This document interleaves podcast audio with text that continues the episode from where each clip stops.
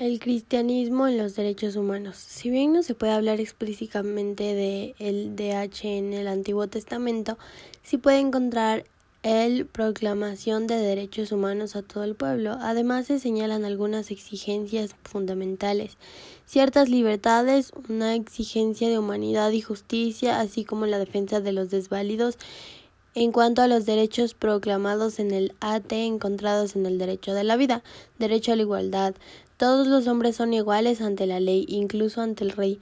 Fuertes intentos para evitar la desigualdad social. Los profetas claman a favor de los pobres, buscando provocar discusiones favorables a los excluidos.